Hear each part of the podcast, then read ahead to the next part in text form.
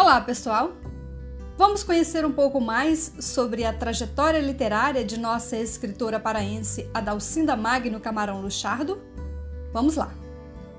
No início do século XX, a revista Guajarina foi um dos mais importantes periódicos literários em circulação no estado do Pará.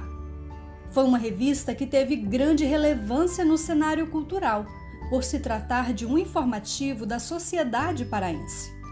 Durante algum tempo, a revista pôde contar com a colaboração da poetisa Adalcinda, que desempenhava o cargo de redatora. A primeira publicação de Adalcinda nesta revista, na chamada Página Feminina, foi o poema intitulado O Segredo de Soror Dolorosa, no dia 1 de março de 1930. Poema este que, apesar de Adalcinda não ter identificado o nome de freira alguma, muito se assemelha à história de Soror Mariana Alcoforado, devido ao destaque que é dado lá no poema sobre o ambiente em que a monja se encontrava enclausurada. O poema diz: O segredo de Soror Dolorosa. Era num claustro, além, que a monja silenciosa rezava uma oração num recanto isolado.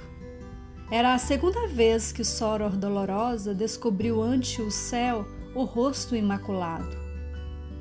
Toda de luto, assim, tranquila e piedosa, trazia ao casto olhar de Jesus crucificado, apertando nas mãos a medalha nervosa de uma imagem de alguém, talvez do amor velado.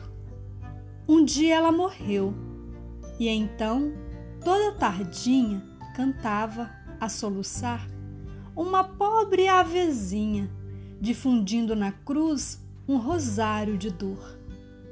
E numa tarde fria, a sós, por uma estrada, foi uma encontrar sobre a campa isolada o segredo imortal, a medalha do amor.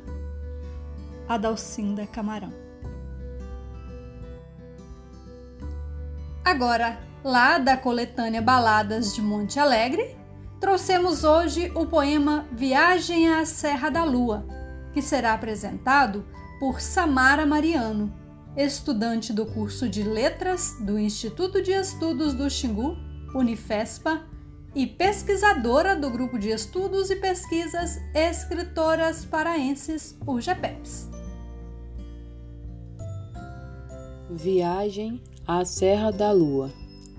Eu vou caminhando, feliz, inconsciente, pisando a mesmíssima terra arenosa, que em tempos passados alguém já pisou. Vim pelo mesmo rio caudaloso, mururéis florindo, canaranas boiando, o mesmo sol vermelho afundando a paisagem. Depois aquele mesmo vento frio e humilde, implorando carinho às oranas da margem. Apaixonadamente eu vou caminhando por serras e fontes que trêmulas choram. Molhei minhas mãos, meus pés, meus cabelos nas águas geladas da fonte escondida. E vou caminhando meu corpo tombando, cansado e feliz.